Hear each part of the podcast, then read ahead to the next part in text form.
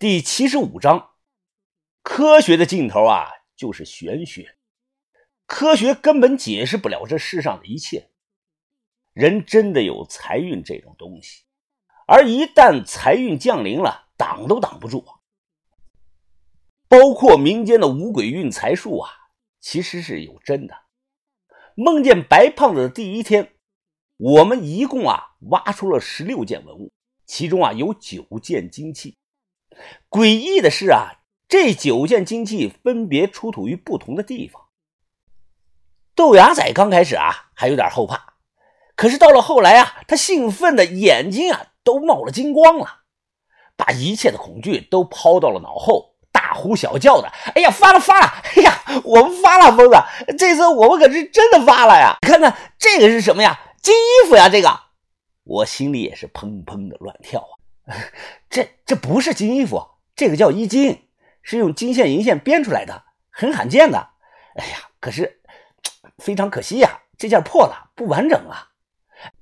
破了也值钱啊！就这个玩意儿，我们开价二十万，肯定有大把的老板要的。哎，你看我穿上行不？豆芽仔往自己身上比划了一下，你快放下吧，你你穿个毛啊你！我数落着他，这是以前。长相贵族的小孩们穿的，你是小孩啊？豆芽仔呵呵的笑道：“嘿嘿，反正我晚上不睡了，呃，咱们只有两天的财运，呃，要连夜干才行啊！”啊，行行行，你先干着，我去看看那个谁啊。进到石屋啊，黑灯瞎火的，什么都看不到。我用打火机点了蜡烛。床上，老太太的上半身啊，盖了件衣服，安静的躺着，她的脸像白纸一样。嘴唇呢，却呈现出了青紫色。蛇女趴在老太太的身边啊，似乎是悲伤过度，哭晕过去了。整整的一天呐，期间我来过一次，她状态不是太好。相哥，是我的错。如果我当初不来四川，我娘就不会死在这里。我看了眼嘴唇发青的老太太，你娘后事打算怎么办啊？能帮忙的，我们肯定帮。把头还说了，之后啊，让我给上你五万块钱。蛇女的眼睛啊，红的厉害。她抽了抽鼻子，我我不要钱，向哥，要钱有什么用啊？我最多还能活上一年了。我们张湖蛇女传到我这里已经是第八代了，我决定蛇女不再传下去了，就到我这里了。对他这个决定啊，我表示支持。蛇女呢，都是从小培养的，像吃活物、喝蛇血这些啊，都是陋习风俗，不传也罢。蛇女呢，擦了擦眼睛，我娘不能埋在这里，必须回南平，埋在烈焰岭。落叶归根，我奶奶和爷爷的祖坟都在烈焰岭。我叹了声气，点点头，哎，应该的。那你打算今晚火化还是明天火化呀？我们好帮忙准备。不，蛇女的眼神坚定，看着我摇着头。相哥，我娘不能火化，她必须完整的土葬，而且一定要埋在南平的。我一愣啊，没反应过来。你你的意思是，你要把你娘背回南平啊？他没有犹豫，重重的点了点头。我急了，忙劝道：“哎呀，你你这要怎么往回背啊？这里是康定。”离南平最少有一千多公里呢，你怎么能把你娘背回去呢？他依然是没有犹豫，直接的讲道：“坐火车，坐火车。”我使劲的拍了拍自己的头，我又劝了他几次，可他铁了心了，一定要把他的娘土葬。那那什么时候走啊？明天，明天一早我就走。哦，行吧，我知道了。豆芽仔一个人呢，还在外头摸黑的挖宝。我急匆匆的回去，进屋啊，就看到把头啊在看地图，而把头脚下放着个黑色的大包。把头，行了，云芳，不用说了，我大概知道了，是不是他们要回去啊？我说是。把头看着地图说道：“我们有责任呐，一个弱女子身患重病，不可能做到的，你去帮一下吧，看着点时间。”尽量啊，在一个星期之内赶回来。啊啊啊！我去，云峰啊，听着，你去不光是帮他，也是在帮我们自己。记住啊，我给你三个任务。把头啊，吩咐着我，先送他们啊回到南平，然后啊，你直接去趟长丁丁屋村。我看过地图了，从南平去那里啊，刚好顺路，只有三个小时的车程。把头啊，又踢了下脚下的黑包。神也好，鬼也罢，既然我们真的得到了好处，那就要尽快的守约。到了丁屋村呐。你把这个泥罐子埋了，别让任何人发现。我点了点头。送蛇女，送罐子，把头，这才两件事呢。那还有一件事呢。把头看着我，你看看包。我看了一眼，又急忙的拉上了，满满的一大包，里头全是我们的货。之前在洛阳盗的三连棺木，我们来到康定后盗的小犬宝墓。还有我们在木雅遗址这里挖到的各种金器、玉器、铁器、瓷枕、竹简等等啊，塞了满满的一大包，都用报纸包着。把头的脸色凝重啊，哎，年纪大了，我最近啊变得疑神疑鬼的，总感觉有什么不好的事情要发生啊。云峰啊，你人机灵，趁着这次机会把这些东西分批的转移一下。找个安全的地方藏起来吧，记住啊，藏东西的地方一定要安全，除了你自己，不能有第二个人知道。哦，知道了，把头。不过我要是走了，那你们的安全怎么办啊？七月爬怎么办啊？把头闭上眼睛，过了三秒钟，又睁开了眼睛。不要紧，只要哲武在，安全不会出问题的。那天哲武啊。并未用出全力，只要七月爬敢露面，哲武就能杀了他。何况文斌的伤势也快好了，再加上文斌，更加不会有问题的。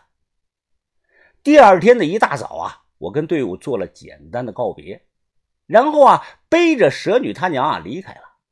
我算了一下路程，到了下礼拜一啊，应该就能回来。昨晚呢，其实就算是把头不说，我也打算帮忙的。蛇女真是太可怜了，从小到大，除了她娘啊，没人爱过她。再加上她长期肝功能不好，面黄肌瘦，哎，我不帮他，怎么能把他娘运回去呢？我不是第一次干这个背尸这个活了，我背了好几次了，都背出来点经验。哎，要注意以下四点啊。第一呢，在背之前啊，要在后脖子上垫上一块布，要不然呢。随着走路的摇晃啊，尸体会从鼻子和嘴里啊往外流那个黄水哎，就像流那个果粒橙。第二呢，人死之后啊，关节僵硬，他无法配合你，最好啊用一根绳子啊把手绑上，这样呢就像做了一个圈套在自己脖子上，这样一来呢，尸体就不会中途衰落。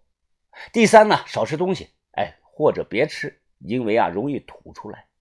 第四呢，尽量找点卫生纸，哎，自己把鼻子堵上，因为人啊，就算是才死一天，一旦离得近了，也能闻到味道。随着天数的增多啊，这种味道是会越来越大的。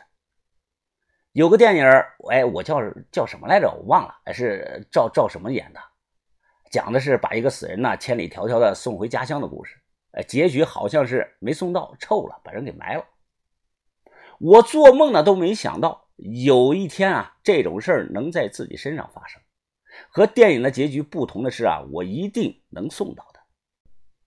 太阳当空照，花儿对我笑，小鸟对我说：“早早早早。”我唱着歌啊，也没起了作用。路上，蛇女一直低着头啊，情绪极其的低落。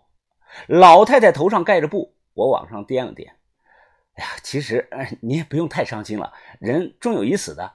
或者重于泰山，或者轻于白毛。哎，呃，你也说了，你娘她身体本来就不好，现在没痛苦，一觉睡过去了，这算是喜丧吧？哎，贵州那边喜丧都是要摆摆宴席的，没人会哭的。听了我的话呀，他抬起了头，本来就蜡黄的面容是更加的憔悴。相哥，我知道你是好意，不过你不用再劝我了，我会学着慢慢接受的。啊，那就好。我怕你想不开，现在当务之急啊，是安全的把你娘带回去下葬啊。天气啊，真是热死人了。走出迷魂林啊，中午这阵子是特别的热。他娘啊，本来是八十斤重，现在我估计最少得有九十斤了。照这个温度看呀，我估计最多等到明天，他娘啊就得鼻子里流那个果粒橙了。硬着头皮走，气喘吁吁。三点半呢，从林子里出来，我远远的看到了老郭的实验田。向哥，要不然我们去那里休息一下吧？啊，算了算了，走吧，我们还有水呢。我有点怕见那个老郭呀，因为借人家的发电机我们给丢了，何况现在背着一个老太太，不太好解释。我力气不大，但好歹是个男的，总比他强啊。一白天是走走停停，五点多啊，到了红松林。把老太太呀轻轻的放下，我擦了擦汗，哎呀，哎呀，你看好你娘，在这里等着我，我打算连夜赶路的。现在我去部落里借匹马过来。从夏尔巴部落啊到康定县城啊还有很长的一段路，我早就考虑好了，来这里啊主要就是想借匹马。夏尔巴族的部落啊很多人都见过我，对于我的出现啊他们并没有太多的惊讶。哎，彪哥。哎，彪哥，彪哥，是我呀，肖云峰。我操，兄弟，你你怎么来了？你你不是在山里刨坟吗？彪哥开了门啊，他光着嗓子，汗流浃背的问我：“哎，让我想想啊，哎，是不是你们哎，你们让七月爬干的那个全军覆没了，就剩你一个人了，来我这里避难来了？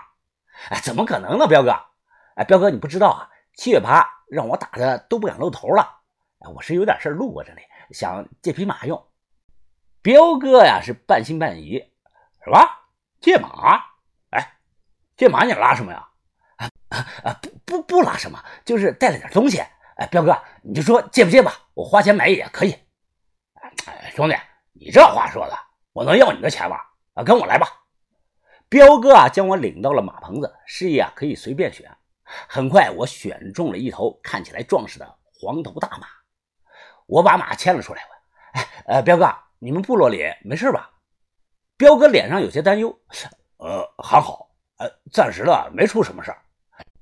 呃，那那我先走了，彪哥，呃，我有急事要办呢。啊，行行，兄弟兄弟，那我就不送你了啊。牵马离开啊，我故意走得很慢，想着啊能看到那一抹白色的身影，可惜啊没看到。有了马就快多了。我们三个啊都骑在马上。哎，不对，蛇女她娘啊，只能说是被夹在了马上。我在前面，蛇女呢在后面，她娘呢在最中间。如果外人啊不上前仔细看呀，八成会以为啊是一位旅途劳顿的老太太睡着了。偶尔有夜风吹来，不经意间啊会吹开盖着她娘脸上的衣服。